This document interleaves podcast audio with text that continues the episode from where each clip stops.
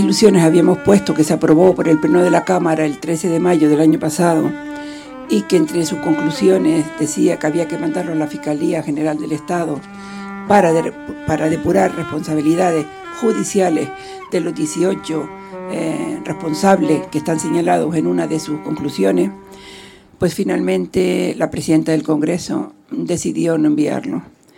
En segundo lugar, eh, la cuestión prejudicial que le solicitamos al Tribunal Supremo y la sentencia de finales del año pasado, que está recurrida en el Tribunal Constitucional. Esto es muy importante porque nosotros hemos venido denunciando sistemáticamente que las reparaciones eh, por las 154 fallecimientos y 18 mm, lesiones en 18 supervivientes no era justa ni equitativa, ni, ni cumplía eh, la normativa internacional. Los pasajeros del transporte aéreo tal vez somos los únicos que tenemos unos derechos que vienen de la normativa internacional de la OASI. En ese sentido, la cuestión prejudicial era decirle al Tribunal Supremo, a la Sala Civil, que si estaban tan seguros que a una catástrofe aérea habría que aplicarle el baremo de accidentes de tráfico como hicieron, que por qué no lo consultaban a un organismo superior y así salíamos de duda. Pues la sala civil del Tribunal Supremo decidió ni siquiera contestarnos a esa cuestión, con lo cual pues seguimos en el limbo sin conseguir lo que tanto habíamos anhelado, que era que eh, se aplicara la normativa europea e internacional en el tema de las indemnizaciones. Eh, en el dictamen de conclusiones aprobado por la Comisión de Investigación, como he dicho antes, señalo eh, las cuestiones más importantes. Había 18 responsables políticos, eh, ninguno de ellos dimitió, a pesar de estar señalados como responsables de esta tragedia. Muy importante es que el Congreso dice que la tragedia de la que hoy se cumplen 14 años se debió a errores sistémicos en la aviación civil española. Errores sistémicos en la aviación civil española, cometidos antes, durante y hasta incluso después de haberse producido.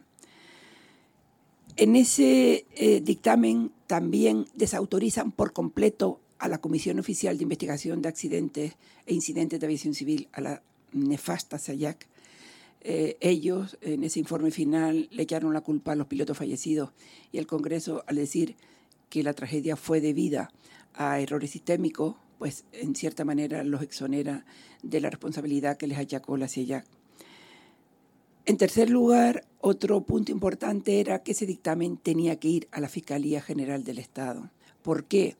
Porque el Poder Legislativo, el Congreso de los Diputados, tiene competencias para hacer lo que hizo, que fue investigar durante tres años, tres iniciativas presentadas, más de 1.200 días de un trabajo inenarrable eh, desde la asociación, metiéndonos incluso en, terreno eh, que desde luego cualquier persona de la sociedad civil eh, no podría haber estado nunca.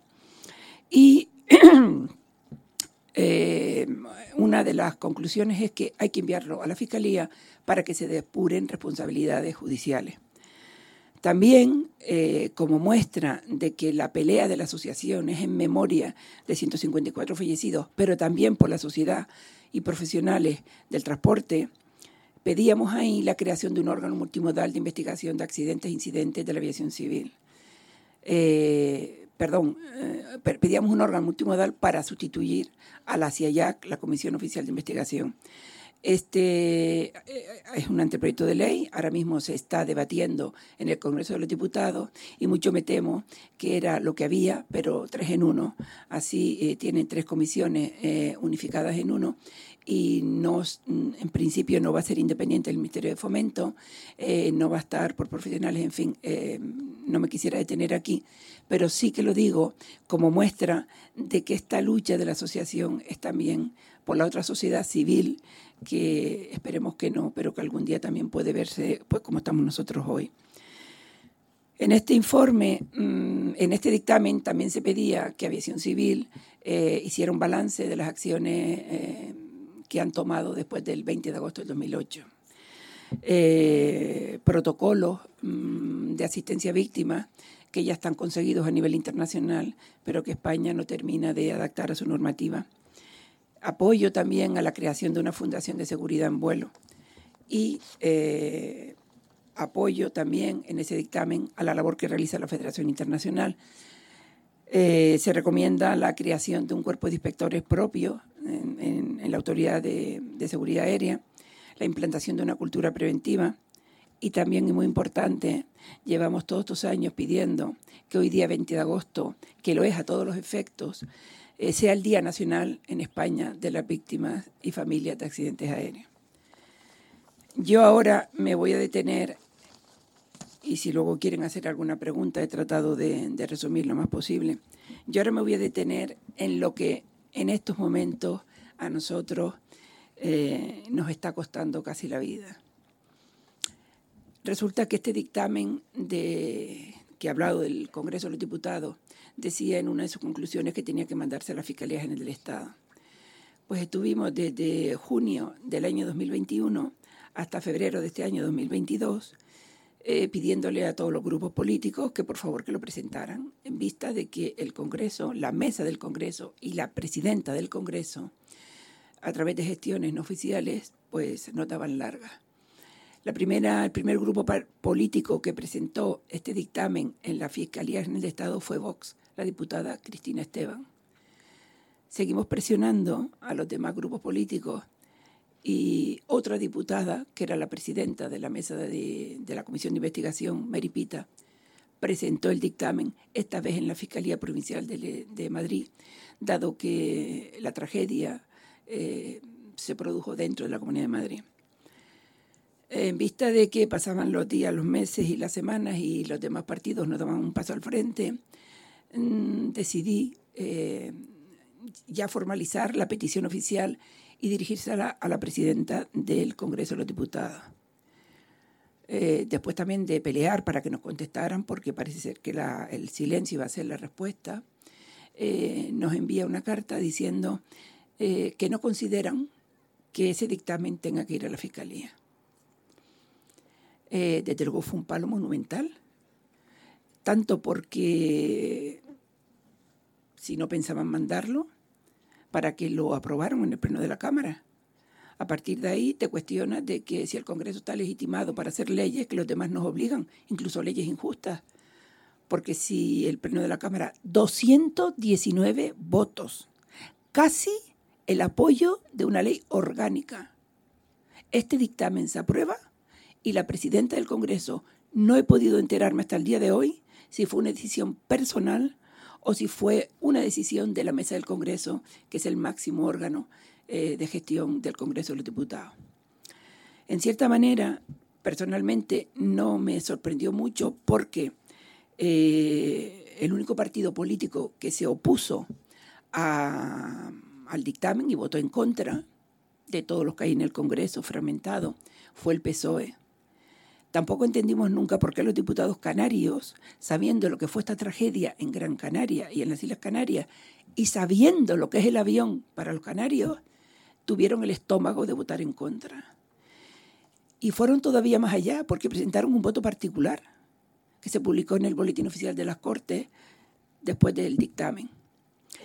A mí, por los años que tengo y la experiencia que tengo, eso no era nada bueno, porque al final un voto particular sobre un dictamen aprobado por 219 votos pierde fuerza.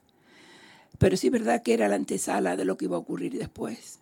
Y después ocurrió que la presidenta del Congreso, del mismo partido, del PSOE, pues decidió que, desde luego desautorizándose y desautorizando a la propia, al Pleno de la Cámara, decidió no mandar ese informe. Una cosa era poner los nombres en un papel eh, de responsable y otra cosa muy diferente era sacrificar a sus compañeros que estuvieron en la gestión de esta tragedia y en la administración de esta tragedia en el año 2008 y otra cosa muy diferente sería que por si acaso los pudieran condenar por, por esta tragedia.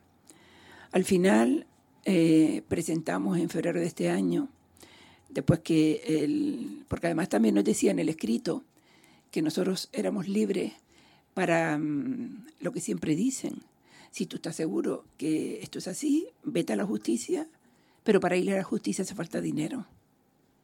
El otro día me recordaba una madre que aquí hay personas que no ganan mil euros de, de pensión y que ir a la justicia es ir eh, sin escudos, porque todos los que están en la administración y todos los, cargos tienen los servicios jurídicos de los departamentos, nosotros no. Nosotros cada vez que hemos ido a la justicia ha sido pagando. Pagando abogados, pagando procuradores, pagando peritajes, pagándolo todo. Entonces, eh, mm, presentamos este escrito y, presentamos este escrito porque yo considero que tal vez la Fiscalía, por una vez en su vida, nos iba a ayudar. Porque había dos maneras de enfrentar eh, la situación en la que nos pone el Congreso. O bien ir por la parte barata, por así decirlo, utilizar los servicios del Estado como es la Fiscalía Provincial de Madrid, o ir a la parte cara para nosotros, económicamente hablando. Quiero dejar claro que para nosotros esto es una cuestión de sentimiento y de unos sentimientos que probablemente nadie comprende hasta que te pasa. Entonces, eh, la fiscalía nos contesta y nos, nos contesta rápidamente, pero nos pone a trabajar. Le presentamos el escrito y le presentamos un pendrive con toda la documentación ordenada. Las comparecencias, los documentos eh, que afirmaban o que respaldaban lo que nosotros decíamos, todo ordenado. Es que ni lo miraron. Y en, ese, en esa respuesta nos dicen que le digamos de cada uno de los 18 responsables en qué momento mienten, en qué momento delinquen y en qué momento mm, eh, y dónde están eh, recogidos eh, todo cuanto afirmamos. Claro, la asociación somos muchos, pero en la gestión del día a día somos dos personas, la secretaria general y yo. Y aquí habían una cuestión muy clara. O nos poníamos nosotros a hacer ese trabajo o esto se quedaba en nada. Y nos pusimos a hacer ese trabajo. Contamos con la ventaja que nos hemos doctorado ya en esta tragedia, pero así todo tardamos la friolera de, pues mm, nos contestaron eh, en abril, a los 15 días nos metieron otro escrito diciendo que contestáramos ya, como si esto fuera cuestión de con una varita mágica, hacer esto, y, nada, pues desde abril eh, tardamos hasta finales de julio que presentamos otra vez el escrito 80 folios diciendo en qué momento, en dónde podían encontrar, eh, de qué se les acusaba y todo. Recuerdo que en el dictamen del Congreso se lo señala y se les dice porque, porque se, les, se les señala. Total que eh, nuestro gozo en un pozo, porque la Fiscalía Provincial de Madrid, la señora María Pilar Rodríguez Fernández, con la que comparto el nombre, pero en absoluto la forma que tiene de ejercer su cargo, yo no sería capaz de haber firmado esa resolución injusta. Resulta que mm, le pedíamos que abriera diligencias eh, y que investigara hasta 18 personas. Y que nos ayudara haciendo este, este acceso a la justicia un poco más accesible. Que no nos condenara una vez más ir a los de instrucción, que parece ser que es el camino que nos queda, para poder demostrar judicialmente la verdad de lo que se recoge en ese, en ese dictamen. Porque sí que estamos muy de acuerdo con ese dictamen. Estamos muy de acuerdo porque la verdad oficial de la SIJAC quedó desmontada. Desde luego, um, el que es actual presidente de la CIAC tenía que haberse ido en el mismo momento que ese dictamen se aprobó, como tantas otras personas de las que están señaladas. Pues resulta que eh, en esta um, petición volvimos a presentar otra vez un dossier brutal. Yo lo que no me explico es cómo no cumplen con su deber y por lo menos mm, respetan el trabajo de las personas y dan unas respuestas más convincentes y que eh, a nosotros nos aseguren que se han leído y que, y que están dictaminando sobre lo que estamos pidiendo. Pues resulta que en ese escrito eh, reconocen otra vez que nosotros presentemos la denuncia, en la autoridad judicial competente. No sé qué autoridad son ellos, porque ellos son también una autoridad, uno de los servicios del Estado. O sea, lo primero que nos sueltan es que vayamos a la autoridad judicial competente. Demanda, abogado, procurador y los gastos de ese proceso que no sabemos dónde nos va a llevar. En segundo lugar, reconocen que textualmente pone el escrito que no le puedo entregar porque también nos advierten que como hay datos personales de estos 18 responsables, pues que no lo podemos hacer público, que tenemos que contar con la autorización de ellos, como para ir a pedírsela, la autorización a, estos 18 responsables.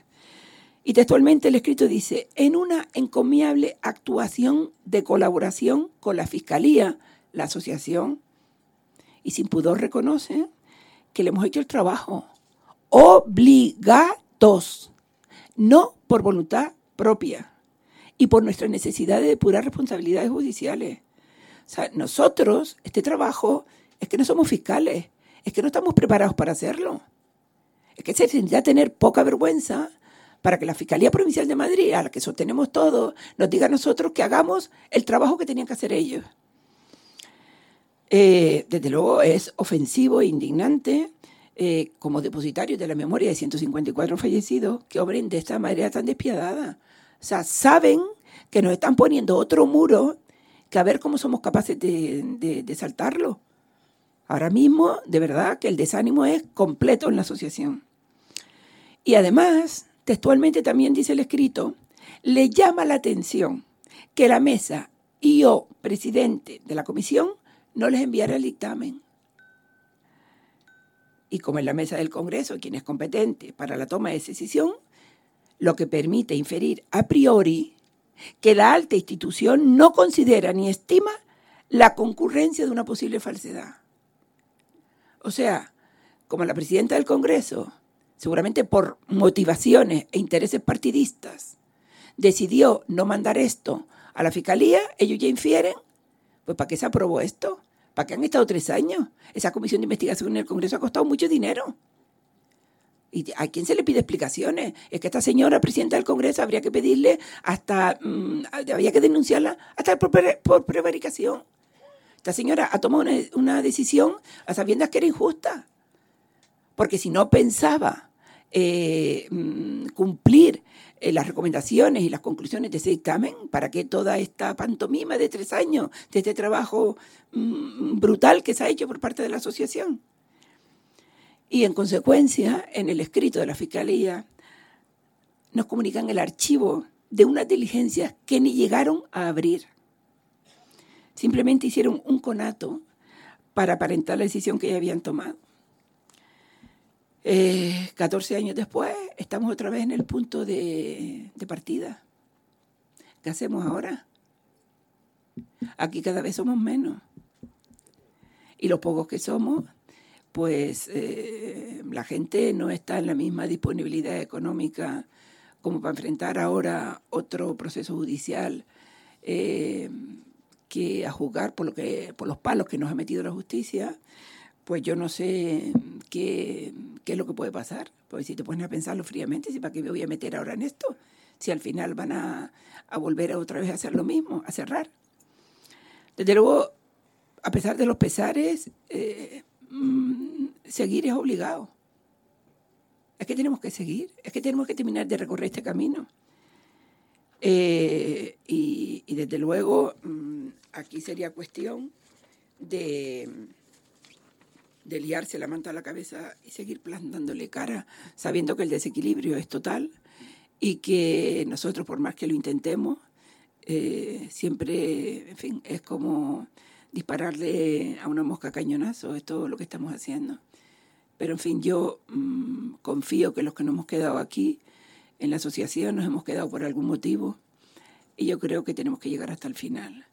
Eh, aquí hay, en este dictamen hay dos cuestiones claras que no se investigaron en el lugar número 11, que por una parte es aviación civil española, errores sistémicos, que dice el dictamen, y por otra parte Boeing. Eh, Boeing se fue de rositas, a Boeing no se le toca un pelo. Eh, como saben, yo también presido la Federación Internacional de Víctimas. eh, pertenecen a la federación, la familia de, de, los últimos grandes accidentes de los 10 años. Y ahí se ha hecho una lucha implacable en los organismos internacionales, tanto de Europa como de América y de la propia OASI, y Boeing se quedó en tierra. Todavía no se sabe qué va a pasar con, con el Boeing 737. Y esa lucha se planteó sabiendo que la teníamos perdido, pero de alguna manera ese avión estuvo en tierra y, y ha sido, como todos saben, un, para la Autoridad de Aviación Civil Norteamericana, eh, ha sido todo una, en fin, un revolcón bastante importante. Eh, se ha ido el administrador general, se ha ido el consejero delegado de Boeing, bueno, se han ido, no lo han echado. Y yo me pregunto siempre que por qué eh, en otros estados, en otros países, a nivel internacional, las personas aprenden. Pero aquí, aquí en España nada. Es que aquí no se aprende nada. Es que 154 muertos no han servido para nada, es que yo creo que murieron por nada. Y las lesiones de los supervivientes, pues iden de lo mismo. A los supervivientes los mandaron al sistema de la seguridad social a que se recuperaran.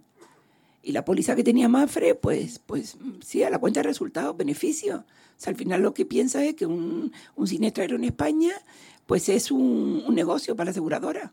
Y porque la compañía aérea cerró. Yo he intentado hacer un resumen, no sé si me han entendido o no. En cualquier caso, el mensaje que nosotros decimos es que en España no hay independencia, que sigue haber independencia, no había independencia en el informe oficial de la tragedia, no hay independencia judicial, no hay independencia legislativa y al final todos los tres poderes, el legislativo, el judicial, se resumen en el ejecutivo. Al final el ejecutivo es el que tiene eh, la sartén por el mango y, y bueno, mm, ellos nos han cansado de tapar esto y tampoco nosotros nos vamos a cansar de destaparlo. Así que muchas gracias a todos y si tienen alguna pregunta. Es que me estoy asando.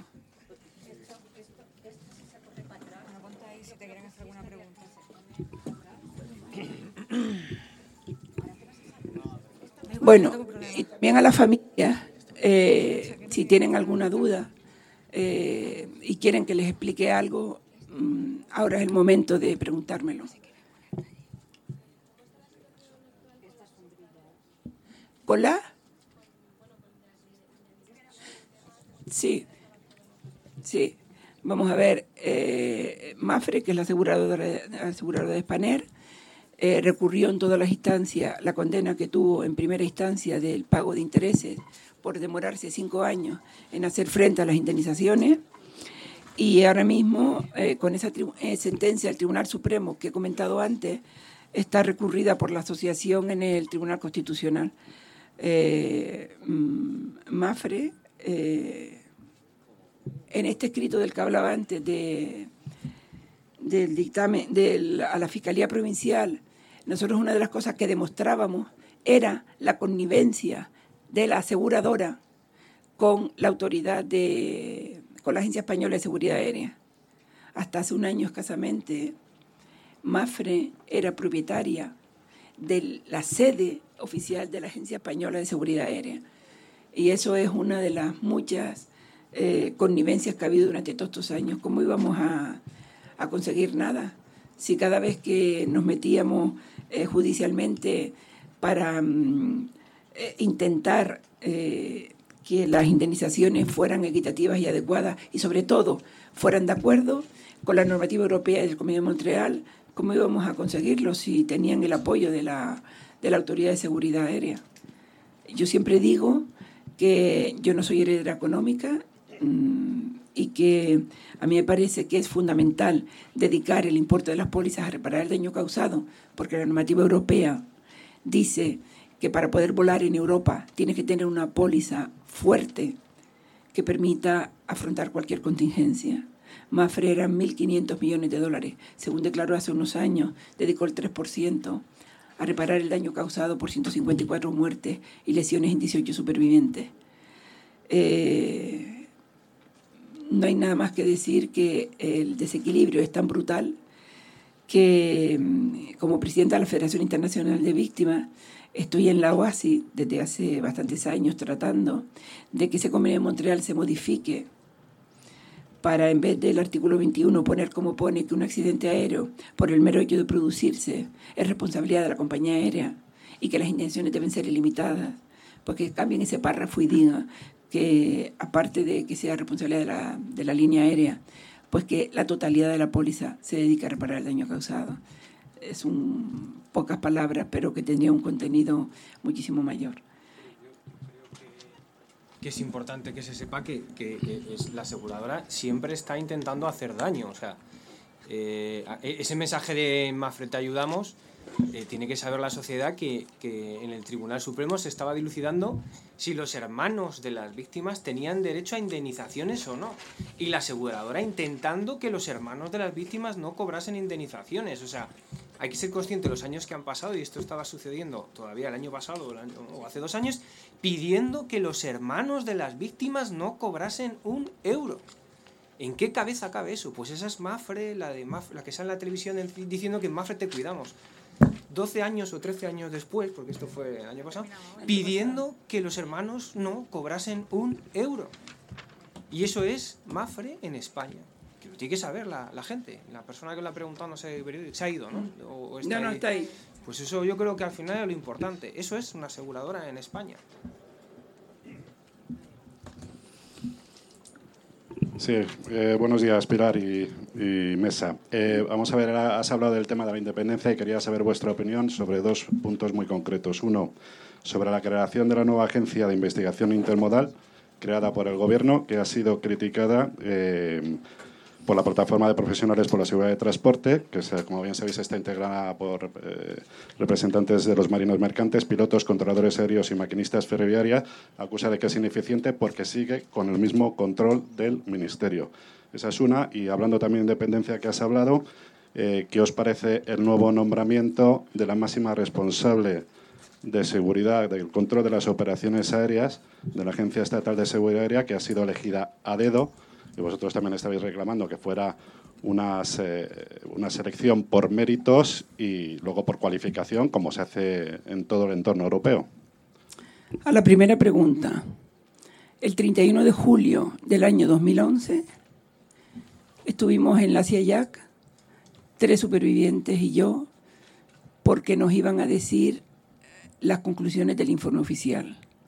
31 de julio año 2011. Uno de los supervivientes está aquí, Rafael Vidal. Eh, y nos habían citado a las dos y media del mediodía y resulta que nos recibieron cerca de la una y media. Y nos quedamos asombrados cuando esperando en un pasillo vemos que sale el juez del número 11 y el fiscal de la sala donde nos iban a recibir a nosotros. Nos recibieron, eh, estuvimos por espacio de una hora. La presidenta de la CIEJAC, Rosa Arnaldo, me mintió. Le pregunté que cuándo iban a hacer, cuándo iban a hacer público el informe y me dijo que no sabía. Le pedí una copia y me dijo que no me la daba. A los supervivientes, el secretario general de la CIEJAC, Francisco Soto, les dijo que las emergencias habían salido mm, razonablemente bien. Hubo un conato allí de, en fin, de los tres supervivientes que le diga a un funcionario gris que ni siquiera tenía la formación para investigar, que eso nos enteramos cuando compareció en el Congreso, que le diga que funcionaron razonablemente bien. Rafa, si quiere, luego puede eh, comentar lo que estoy diciendo. Y cuando salimos de allí, el teléfono mío explotó, y explotó porque resulta que habían convocado una rueda de prensa a las cuatro y media. Si por ese mero detalle nos habían mentido, ¿qué es lo que nos pusieron en aquel informe? Yo desde luego aquel día juré que lo que me quedara de vida y lo que, me, estuviera al frente de esto, em, la CEIAC tenía que desaparecer. Desde entonces hice un informe que empecé, empecé a presentarle a los sucesivos ministros y tengo que reconocer que José Luis Ávalo, el anterior ministro, en una decisión política sin precedentes, incluye esta autoridad multimodal en un plan a cuatro años de su ministerio. Eh, hemos trabajado como locos como locos en ese anteproyecto de ley. Y eh, efectivamente nos unimos a la plataforma de sindicatos profesionales.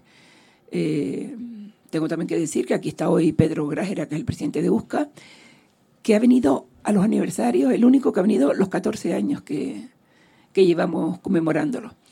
Hicimos alegaciones y seguimos peleando por eso, pero el anteproyecto de ley que se está debatiendo ahora mismo en el Congreso es tres en uno, lo que he dicho antes, porque las cuestiones principales, por ejemplo, eh, sigue sin considerar las víctimas. Eh, nosotros planteamos un modelo a caballo entre la autoridad holandesa de investigación, que, eh, que, que es un ejemplo de una investigación de un accidente, del derribo del MH17, donde habían casi 100 holandeses. Llevaron a Rusia a la Corte Internacional y la están juzgando. Cada vez que se produce un conflicto en, cualquier lugar del mundo, yo siempre digo que empieza con el derribo de un avión o con un siniestro aéreo. Porque cuando ocurrió ese derribo de ese avión, eh, fue un, en fin, un, un, obús que metió Rusia en territorio ucraniano cuando el tema de la península de la Crimea. Entonces, eso fue la antesala de lo que está ocurriendo hoy en Ucrania. Por tanto, eh, la SIAC tiene que desaparecer y yo no me voy a marchar de aquí hasta que desaparezca. No sé si aguantaré otra SIAC encubierta, pero desde luego vamos a luchar con todos los medios posibles para que España tenga el órgano de investigación que merece y que no dependa del ministerio, que tiene que ser un órgano profesional, como ocurre en algunos países de Europa, no en todos, y como ocurre eh, con la NTCB norteamericana, que investiga más del 80% de los accidentes aéreos en todo el mundo y tiene una, una credibilidad y un prestigio entre los ciudadanos. Eso era una pregunta. ¿Y la otra pregunta? Yo, yo ¿Tú? sí, no, lo que quería decir de la comisión de investigación, que yo creo que fue en ese momento, ¿no? en esa reunión que has mencionado, cuando nos dimos cuenta de que se había creado no para investigar y destapar, sino para tapar, porque cuando yo fui allí como superviviente y como le decía, mis informes médicos eh, certifican que yo estuve consciente durante todo, durante todo, desde, no, todo el accidente. Yo entré en urgencias consciente y estuve consciente todo el momento. Les está explicando lo que ocurrió con todo tipo de detalles. Y están diciendo, no, no pasó eso. Y dices, tú pasó esto, esto, esto. No, no, no pasó eso. Todo funcionó bien. Entonces te das cuenta de que se ha creado ese, ese órgano para tapar. Como llamo yo, es, es la comisión de desinvestigación, no de investigación, ¿no? Es lo que digo yo siempre. Entonces, bueno, yo creo que fue ese momento en el que se nos abrieron los ojos. ¿no? Sí, Pilar, la segunda pregunta era sobre... Eh, ah, sí. Eh, Bien, eh, a ese respecto solo voy a contar un detalle. Nosotros, con la anterior directora de la Agencia de Seguridad Aérea, pues mm, empezamos colaborando, pero nos dimos cuenta con, con, el doble juego que tenía con Mafre y cortamos toda comunicación. Esta actual directora ahora resulta que hace un encuentro con todos los medios en Cuatro Vientos y se olvida de las víctimas. Llevan también a usuarios. Eh, si convocas a todo el espectro del transporte en España y te olvidas de las víctimas, estás haciendo exactamente lo mismo que hizo el gobierno y el Ministerio de Transporte en 2019. Conmemora 100 años de transporte aéreo y se olvida de las víctimas. Y recuerdo que España sigue ocupando el ranking, puesto número uno por el accidente más sangriento de la historia de la aviación civil mundial, que es el aeropuerto de los del accidente del aeropuerto de los Rodeos en Tenerife, 583 muertos. O sea, un país que ocupa el primer lugar del mundo en, en, en víctimas de un accidente aéreo, como es España, cada vez que hace un evento se olvida de las víctimas. Pues es más de lo mismo, o tal vez peor de lo mismo. Esa es la respuesta. No, independencia ninguna. Independencia ninguna. Para que los máximos responsables de, la seguridad de las operaciones aéreas sea una persona cualificada, independiente. Entonces, mi pregunta era sobre si creéis que se, puede hacer algo para que la asignación de un cargo como este no sea una asignación a dedo dependiente al final de, del gobierno de turno y que sea por una cuestión de méritos como se hace en, gran parte de los países de Europa. la pregunta era sobre Sí, sí, sí, vamos a ver, es que nosotros, pero un momentito, nosotros hemos tenido que elegir y hemos tenido que elegir porque aquí no hay recursos, no hay fuerza. Yo estoy pidiendo que me ayuden a crear una fundación de seguridad en vuelo. Eso daría cobertura a una lucha. Yo no sé por qué las instituciones privadas de transporte aéreo y de las públicas en fin, hasta es comprensible que con este gobierno y tal, pues que no. Pero yo estoy pidiendo ayuda para crear esta Fundación de Seguridad Si desde luego tuviéramos eh, el apoyo para crearla y llevarla al nivel de la Fundación de Seguridad en Vuelo norteamericana, que se ha convertido en un referente eh, de colaboración con los organismos, por supuesto, nosotros pelearíamos que ese puesto de director o directora de la Agencia Española de Seguridad Aérea eh, fuera acorde con lo que demanda España y con lo que demanda ahora mismo la aviación civil internacional. Claro que lo pelearíamos, pero es que nosotros no somos Dios ni tenemos recursos para enfrentarnos a todo esto. Entonces elegimos, ¿qué elegimos? De todo lo que está mal, pues elegimos la investigación. ¿Por qué? Porque nosotros consideramos que si el órgano de investigación se consiguiera independiente, pues iba a estar auditando constantemente a todos los demás y sería una vía. Esto es como la póliza de seguros de las compañías aéreas. ¿Por qué digo yo que las indemnizaciones tienen que ser justas y equitativas? Pues por un motivo muy sencillo. Porque sería un modo más de vigilar a las líneas aéreas. Compañía de seguros que dedique la totalidad de la póliza a reparar el daño causado, a la línea aérea le va a exigir que tenga los estándares de seguridad adecuados. Que no, no te aseguro, por tanto, si no te aseguro, no vuelas. Es una manera de inspeccionarlas también. Pero vamos, mm, ojalá, ojalá tuviéramos recursos para poder hacer lo que queremos, pero hay que elegir.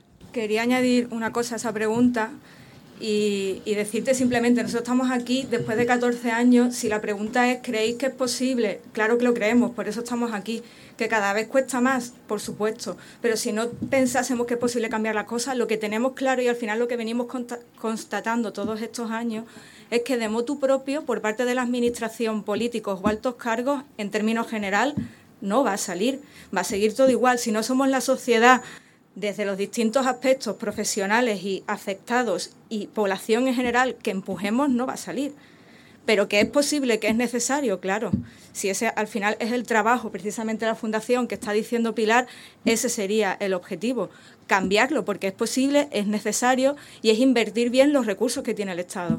Pero de momento no es una realidad y aunque los cambios se están produciendo, están siendo cambios muy lentos y que no terminan de dar el paso que necesitamos, como, como la autoridad independiente, que no va a ser lo que realmente debería ser, o como a esa, que debería de cambiar, porque ni siquiera tiene una ley que la sustente a día de hoy y tampoco está en, visos de cambiar. Decías que la presidenta del Congreso eh, está prevaricando.